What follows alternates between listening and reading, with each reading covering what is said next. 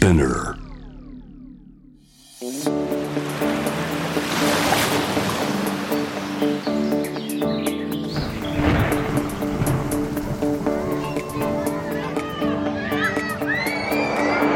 SDGs Explain for Business SDGs を仕事に生かす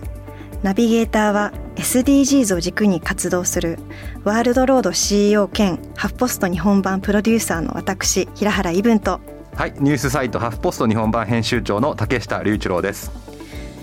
さて、えー、また始まりましたね竹下そうですね。今日は特に楽しみなのは、まあ毎回 SDGs を仕事に生かすっていうのが仕事っていうのがあのテーマになるんですけど、今日は伝統的な企業の方をお呼びしているので、日本の伝統文化が SDGs にどうつながっているのかっていう話をぜひしていきたいなと思ってます。そうですね、はいでプラスアルファこう地域っていうところで、はい。こう地域の老舗企業うん。がどう伝統文化を通じて SDGs をこう達成しようとしているのか、まあ、ここもどんどんどんどん深掘っていけたらいいなと思います。ただちょっと気をつけたいのはこういう話をすると だから日本の伝統は素晴らしいもう全て解決してるんだっていう、まあ、そういうトーンにはしたくないなと思うんですよね、まあ、特に最近 NHK の大河で渋沢栄一さんがすごく注目されてますよね。見てますか、見てます。はい。なので、まあ、日本のもともとあった伝統とか資本主義のまあ源流にはいいところもたくさんあるんだけどそれをそのまま保存するだけじゃ多分ダメだと思ってますし、まあ、単なる解雇主義古いものがいいってことになっちゃうのでいかに伝統がアップデートされていくのかっていうのをぜひ今日は注目して聞いてみたいと思います。常にやはりこう伝統とこう革新っていうのがどんどんどんどんアップデートされてってでその先にやはりイノベーションがあるっていう形ですよ。そうですね。あんまり伝統と革新というのは対立する概念じゃないかもしれないですね。反対語じゃないかもしれないですね。そうですね実は両方とも共存しているのかもしれないです。ではゲストをお迎えする前にまずは SDGs 関連ニュースをお届けします。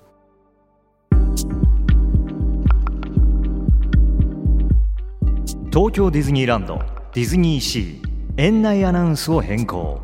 Ladies and Gentlemen Boys and Girls 廃止へ東京ディズニーランドとディズニーシーは3月18日から園内アナウンスの Ladies and Gentlemen Boys and Girls という文言を Hello Everyone などに変更しました。オリエンタルランドの広報担当者の話によると変更の理由についてはすべてのゲストの皆様に継続的により気持ちよくパークでお過ごしいただくためと話しています。Hello everyone など性別を特定しない文言に変更し性的マイノリティの来園者などにも配慮した表現となりました。さらに広報担当者はダイバーシティなど現在の社会状況などを含めて鑑みた総合的な判断です。とした上で現在はパレードやショーに関する案内や東京ディズニーランドのカントリーベアシアターなど一部のアトラクションですでに変更となっています。と回答しています。2つのパークでは今後も順次アナウンスの変更をしていくということです。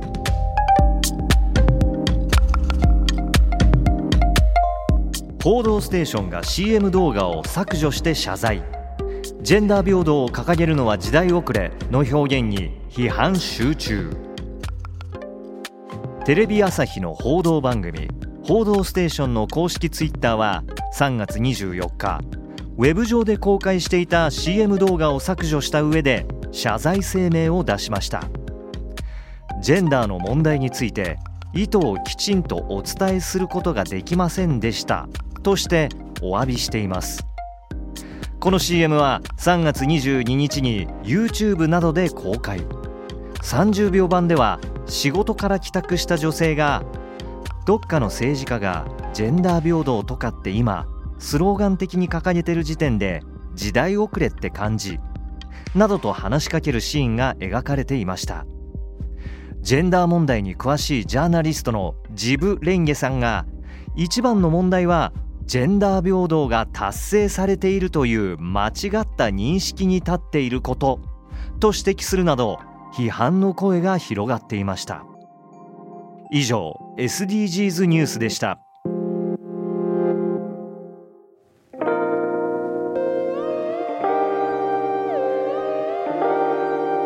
改めまして SDGs を仕事に生かすナビゲーターの平原伊文です。竹下隆一郎です。ではゲストをご紹介しましょう。京屋染物店営業統括の千葉彩子さんです。よろしくお願いいたします。よろしくお願いいたしますドキドキしております。ありがとうございます。今日は岩手から来てくださったんねですよね。え今日岩手から、このために来てくれたんですかね？このために来てくれたんですか？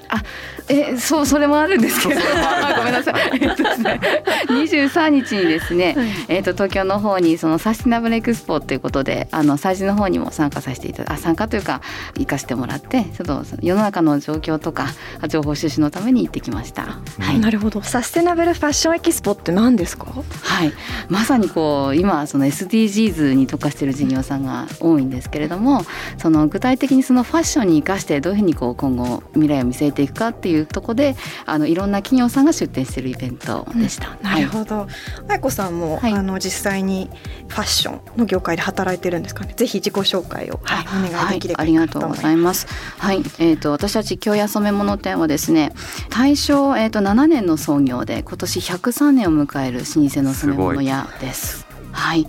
で、えっ、と初代はその京屋染物店の京という字は京都から実は来ておりまして、あの初代のあの八谷松寿は京都で修行してその技術を一関に持ち帰ってきて、で今に至るという形です。はい。うん、今代表が4代目になります。な。るほど。どんなものを作ってるんですか？はい、主に日本の祭りの装束私が今着ている反転ですとかあとは郷土芸能の衣装なんかを作っている会社です。うん。はい。お客さんというかニーズはどういったところにあるんですか？ね。はい、やっぱりこうみこしを担がれる団体の方郷土芸能団体の方があの主になるんですけれどもやっぱり伝統文化を継承されている方々に私たちはこう下支えとなってやってきてるあのそういうもの屋なので、えー、といろんなその思いをこう形にするっていうのが非常に大事なあの染め屋としてのその使命として働いているっていうなる形ほど、ですね。うん。はいもうすでに SDGs っぽいですよね。本当そうですね、はい。もう SDGs かなって思いました。ちなみに何名くらい働いていてどんな方が働いていらっしゃるんですか？はい、えー、と社員は、えー、と大体20名くらいなんですけども、えー、と年齢は実はその染め物屋って聞くとすごくおじいさんおばあさんがいるイメージなんそうでよね、ですすが。まあ、作られて100年なので。すでみみんな100歳ぐらいなのかなと思ってるんですけど。今大体皆さんどのぐらいのおいくつの方なんですかね、はい、30代前半くらいですね。うんみんな若いです。で、継承するっていうのも非常に SDGs 的にはすごく大事で、その途絶えることはやっぱり私たちできないんですよ。うん、なぜかといってば思いを形にするっていうのはその伝統文化っていうのは私たちのあの守っていかなきゃならないところなので、なので継承にすごく力を入れています。うん採用と。まあ、はい。さっき SDGs っぽいって申し上げたんですけど SDGs キーワードはやっぱりサステイナブル持続可能っていうのが、まあ、今でこそ最近になって言われましたけど実は日本って100年企業っていうのが多いですよね。はい100年続いてるのが元からあるし今おっしゃったように思いを実現する、まあ、今だとパーパスブランディングとかいろんな横文字がありますけど結構日本って昔からやってるような気がしますよね。そうですね、うん持続可能な商品しか作ってないですね。使い捨てのものは一つも作ってなくてその例えば反転一着にしても何十年も着るんですよ。で次の世代にこう渡すんですよ。なので一生ものを私たちは作っているんですよね。どうですか？最近まあはい。メディアが SDGs、SDGs って言ってますけど、はい。なんだ今更とか思いますか？思いました。しかも掲げているのに実際に取り組まれてない企業が多いこと。をそうですね。まあ失礼しました。いやいや SDGs ウォッシュっていう言葉ありますけど 単はい。に振りだけして中身は全然 SDGs じゃない企業も結構問題になってますよね。そうですね、うん。SDGs を言っとけばあの買ってくれるだろうみたいな形の企業さん多いですよそうね。あと企業イメージアップのために掲げてるっていう企業も多いかなと思うんですけども、実際何を取り組んでるのかっていうのを発信する必要があると思いますね、はい。取り組まれてる企業は。そうですよね。はい、そんなあの京屋染物店さんは、まあ、はい。昔からまあ本質的なこのサステナビリティといいますかこうあの貢献活動をされてきてるかなって思うんですけども、まあ、そもそもあの取り組み始めたきっかけといいますか本当千葉さんご自身もなぜ SDGs に興味を持ったんですか？はい、はい。そうですね。私実はお恥ずかしながら京屋染物店に入るまではここまで考えていなかった人間です。でその日本の文化に携わるそのあの仕事に携わっていて改めてこう深く知ったんですよね。日本文化とかそのものを大事にする文化とかそれをこう私たちのその娘たちにこう伝えることの大切さというのは改めて知ったのは本当にに今日安め物店にお世話になった8年9年ぐらい前からですねじわじわとこういうことって大事だよなっていうのはすごく感じました。あとはその私の実生活ではですねその非常に田舎暮らしをこうしていまして薪ストーブを入れてあのうちの主人がそういうの好きなんですけども自分で薪ストーブを入れるための小屋を作ったりとか あとは子どもたちにその火起こしを教えてボタン一つじゃない逆にあの非効率なことでの得られる価値みたいなことを私たちのその千葉家では体験していてでそれがまた子どもたちにこうなぜ SDGs なの？っていうのにこうつながるような会話になったりりとかなんか学校で教えてくれないよねこういうことみたいなことも。なるほど、はい、家庭内でも SDGs ってことを会話にしてるんですか、はい、そうですね。おあの娘にその高校卒業になったんですけど学校であの SDGs の話題になったよと。だけどよくわかんないって。言ってたんですよ。で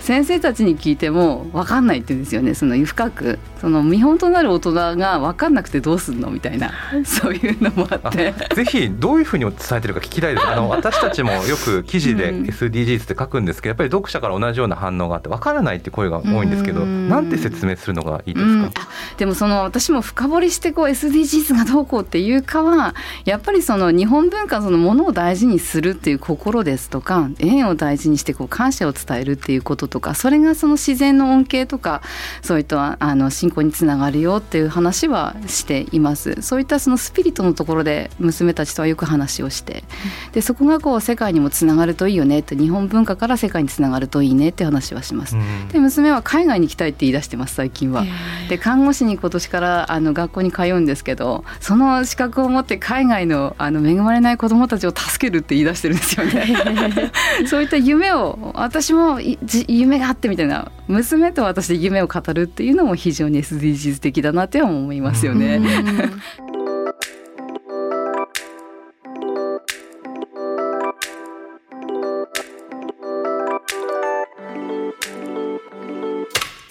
今自然とのつながりがすごくポイントだと思ったのがやはり SDGs 自然を意識してビジネスをしなきゃいけないというのが、はい、結構まあ欧米企業を中心に分かりにくいところなんですが、うん、染物店さんは自然っていうのは普段仕事で意識しますか？あめちゃくちゃそうですね。意識をします。というのもその祭りとか伝統芸能のイメージって逆にどう思われますか？そうですね。焼きそばとかですかね。そうですね。射的とかりんご飴とか。りんご飴とか。正解だって違います。まあ間違いではないんですけど、その祭りっていうのはその土地の祈りと願いなんですよね。うん、そのただ賑やかで楽しいもの、まあそれは思うことはいいかもしれないんですけども、やっぱりその土地のその豊作を願ったとか子孫繁栄っていうのは脈々受け継がれた祈りと願いがそこに現れているよっていうことを日本人がどれだけ知っているか。でそこにはやっぱりこう自然というの命イコール自然というやっぱりこう切っても切り離せないものがあるのでそういった部分では祭りを通して非常に自然にはこう深い意味であの恩恵を抱いていますね。うちの社員スタッフすべてそうなんですけどね。はい、いいですね、はい、私も伝統ってすごく大事だと思うんですが一方で伝統という言葉をちょっと注意して使ってまして、まあ、例えば最近のニュースでは夫婦別姓が話題であのうちもあの妻が仕事をしてるので旧姓を使ってるんですよね。ね。でも日本では同じような名前にしないといけないですと。夫と妻が。っていうのがあるんですけどよくそういう時にいやそれは日本の伝統だからっていう反論をする人がいるんですけどやっぱり伝統っていうと私は夫婦同姓は変えた方がいいと思うんですけど変えたものを温存する言い訳にされちゃうっていうこともあると思うんですよね。だからその悪い伝統といい伝統って言ったらいいか分かんないですけど伝統もアップデートしていかなきゃいけないと思うんですがその辺はどういうふうにお考えですか？その、うん、全くその通りなんですよね。その伝統ってそのやっぱりこう変えてはいけないものと変えていかなければならないことってすごくあるんですよね。で私たちそのずっと変えないでいたら今多分潰れてると思います正直。なるほど。やっぱり伝統を守り続ける企業の苦悩だったりもするかもしれないんですけども一番大事なのはやっぱりお客様のニーズにどこまでも貢献して深く考え尽くしやりきることだと思うんですよ。なるほどそれってやっぱりそのこれまでこう培ってきたことを土台にですね挑戦していくこと可能性を広げることによってやっぱり貢献の幅が広がると思うのでまたそこから新しい伝統が生まれると思っています。なので私たちは伝統はやっぱりこう絶やすことは絶対できないので新しい挑戦はし続けますしまくります。なるほど。今あの千葉さんがお客様のこうニーズが変わっていくっていうふうにおっしゃってたと思うんですけどもどう変わってきていますか、うん、そうですね。これまで私たちその祭り用品だけに特化してきた会社ですけどもコロナの影響もあってそのお客さんのニーズっていうのがまた変わってきてるなと思っているんですけどもこれまでその安心安全な染め物ということもいろいろ取り組んできてるんですけどもそういった意味でその届けたい思いだったりとかその本当に安全なものとしてその商品開発をしたい企業だったりとかすごくニーズは変わってきています。あとは企業としてのその使い続ける商品にすることとかサスティナブルな意識っていうのはすごく広くなってきてるなというふうには思っていますね商品と問い合わせを通じて、うん、はい、それはやはり最近 SDGs が広まってるからですか？それとももともと日本社会が持っているあのニーズというか意識なんですか、ね、そうですね。後者であってほしいです、はい、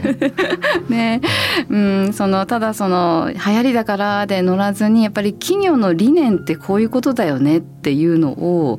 きちんと商品に表していきたいので私たちはやみくもにあの問い合わせから「そうですかじゃあこのこう形にしましょう」ではなくてなぜこれを作りたかったんですか？っていうところから入ります、じゃないと形にできないんですよ。うん、そこにやっぱり共に競争するっていうのが非常にものづくりには大事になってくるので、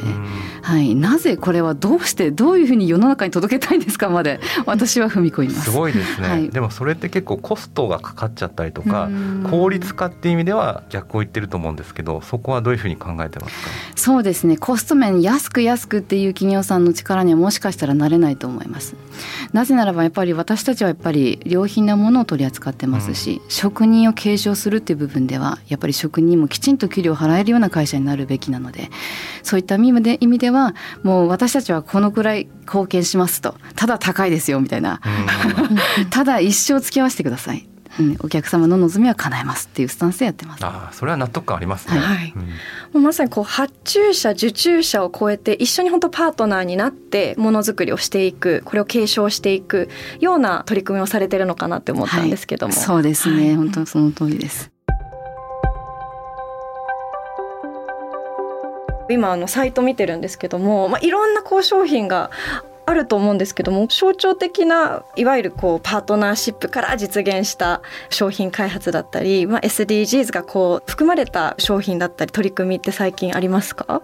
そうですね。最近だとそのスノーピークさんとのコラボ商品とローカルウェアとマスクの制作だったりとかそういったのもそのスノーピークさんの理念に共感して形になった商品だったりとかあとは最近だとパリとのコラボあのコーランクールのコラボとしてシューズが開発になったりとかとかそういったことをあのし続けていますね。象徴となるというかそうですね、うん、その互いにやっぱりこう使い続けるものとやっぱりこう大事にしてほしい思いっていうのを形にしたっていう商品たちが最近いろいろと出てきてるっていう感じ。スノーピークさんは、アウトドアブランドのスノーピークさんですか？そうです素晴らしいですね、はい、スノーピークさんもやっぱり生活を表してますよね。その自由さとか、まあ家族とか大事な人と一緒に自然と戯れるとか、まあ、そういう世界観を大事にしている企業なのでやはり2つの商品があったらこっちを買いたいなって思う人が増えてるなっては感じますね。うん、うん、そうですね。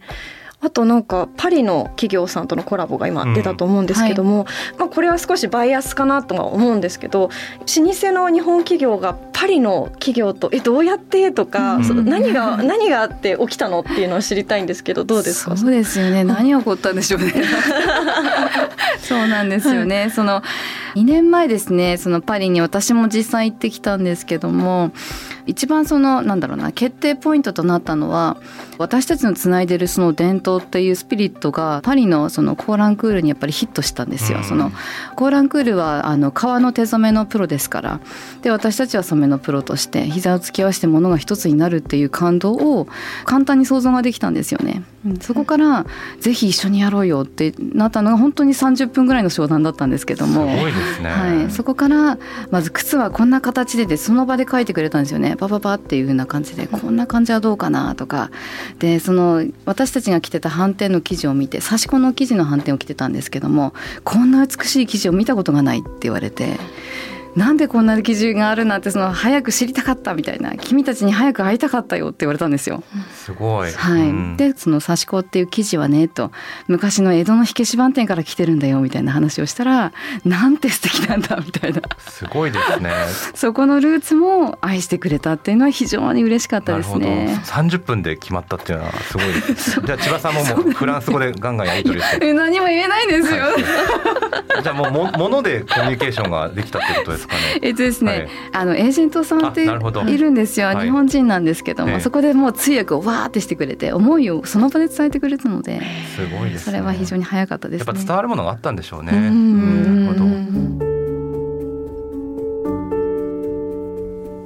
千葉さん自身にもついて伺いたいんですけど、今お名刺に営業統括ってあるんですけど、これは結構偉い方ってことですか。偉くないです、名刺負けしてるんですよ、ね。いやこう営業統括という名のお客様のやっぱりニーズにこう私は絶対にノーとは言わないので、共に作っていくこうパートナーという感じなんですけどね、それを文字にするの難しいので営業統括ってなってるんですけど。あの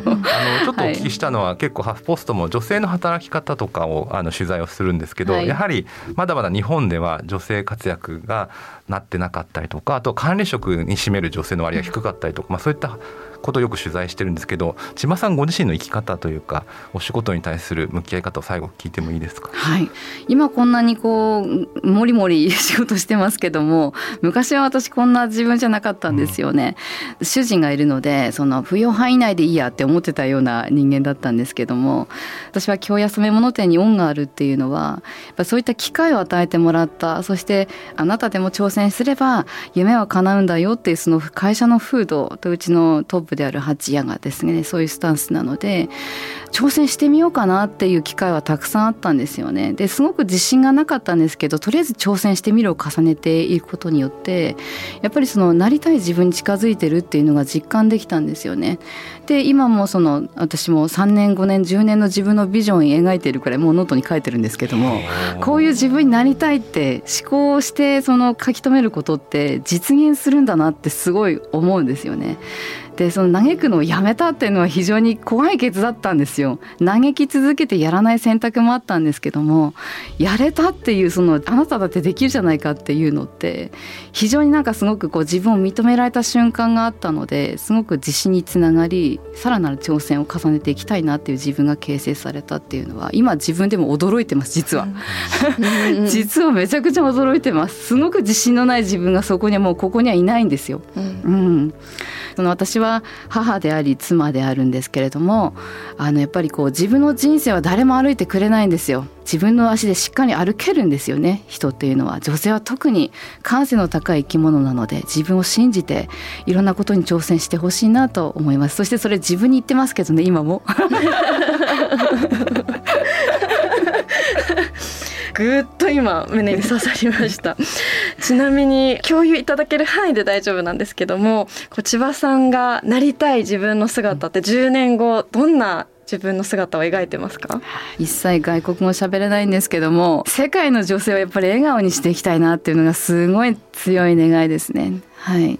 やっぱり安心安全だその心理的安全性がこう保たれた場所とかそういった風土を社会にしていきたいなっていうふうに思いますし女性の持つ力って本当に無限でそれが未来を作る子供にすごく影響している。しかも男性にも影響しているっていうところもどんどん伝えていけるような人そういった事業を展開していきたいなってすごく思ってます。10年後は海外行ったり来たりしてるかななんて 思ってます。ありがとうございます。はい、まあ今日あの SDGs でいうと目標12の作る責任使う責任だったかなと思います。あの持続可能な生産と消費の形態っていうことですけど、やっぱり作る方もですね、え単に資源を浪費してバーって作ってで消費者もそれを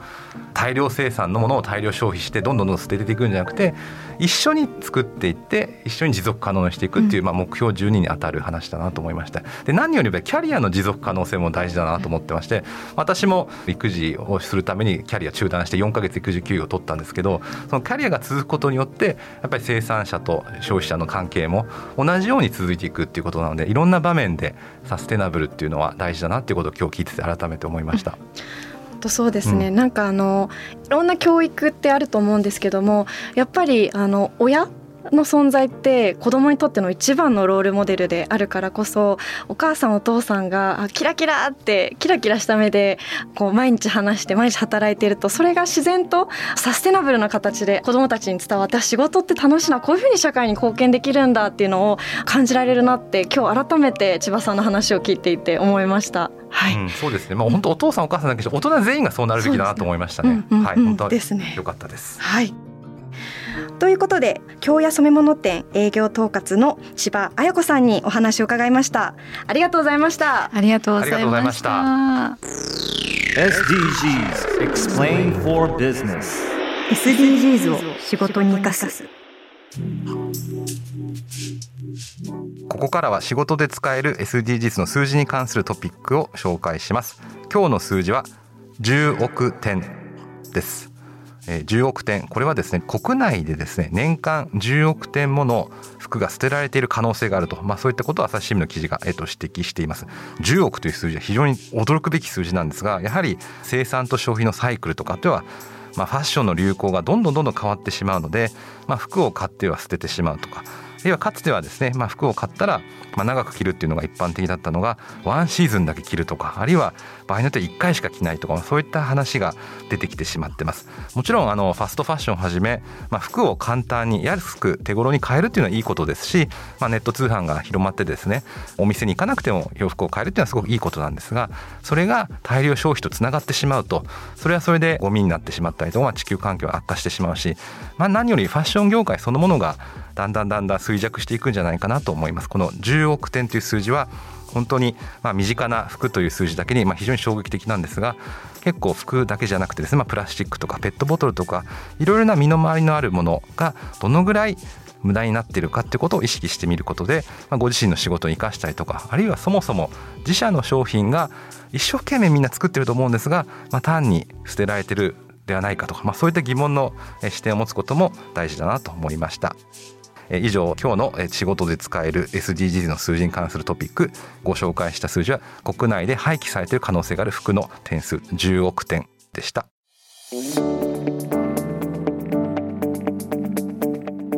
お届けしてきました SDGs を仕事に生かす。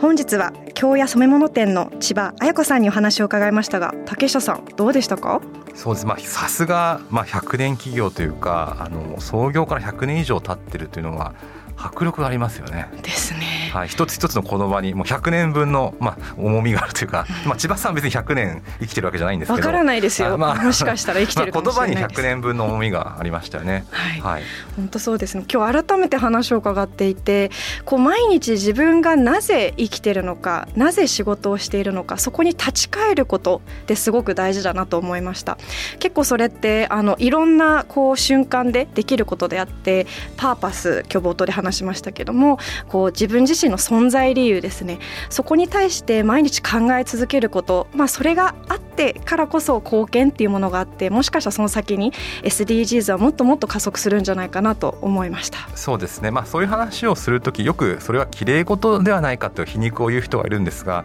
私はそうでないと思うんですね。なぜならやっぱり仕事について他人に話す機会が増えている世の中だと思うんです、まあ、さっきの千葉さん印象的だったのはお客さんにそう話しますとかあるいは本日はエクスポのためにいろんな展示会のためにいらしてるんですけどそこに来る人たちにも自分の会社のことを説明しないといけないですしあるいは子供とか親戚にもお父さんお母さんとかあるいは保護者の方が仕事何してるのって聞かれること増えると思うんですよね。最近学校の授業でも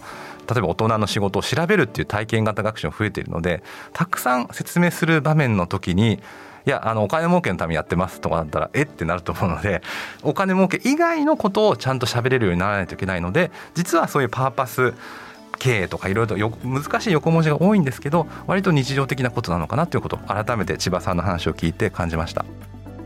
ぜひ皆さんの日常のビジネスにも SDGs を取り入れてみてください。今後も新しいエピソードを配信していきますので Apple Podcast、Amazon Music、Spotify、Google Podcast でフォローをお願いいたします。これまで配信したエピソードもぜひチェックしてみてください。そしてそしてぜひあの感想を聞かせてほしいですね。あの皆さんの感想があれば100年続くと思うんですよこの番組もなので感想ぜひ聞かせてほしいと思います。ぜひハッシュタグ SDGs を仕事に生かすでツイートお願いします。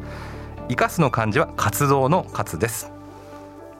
ということでここまでのお相手は平原伊文と竹下隆一郎でした。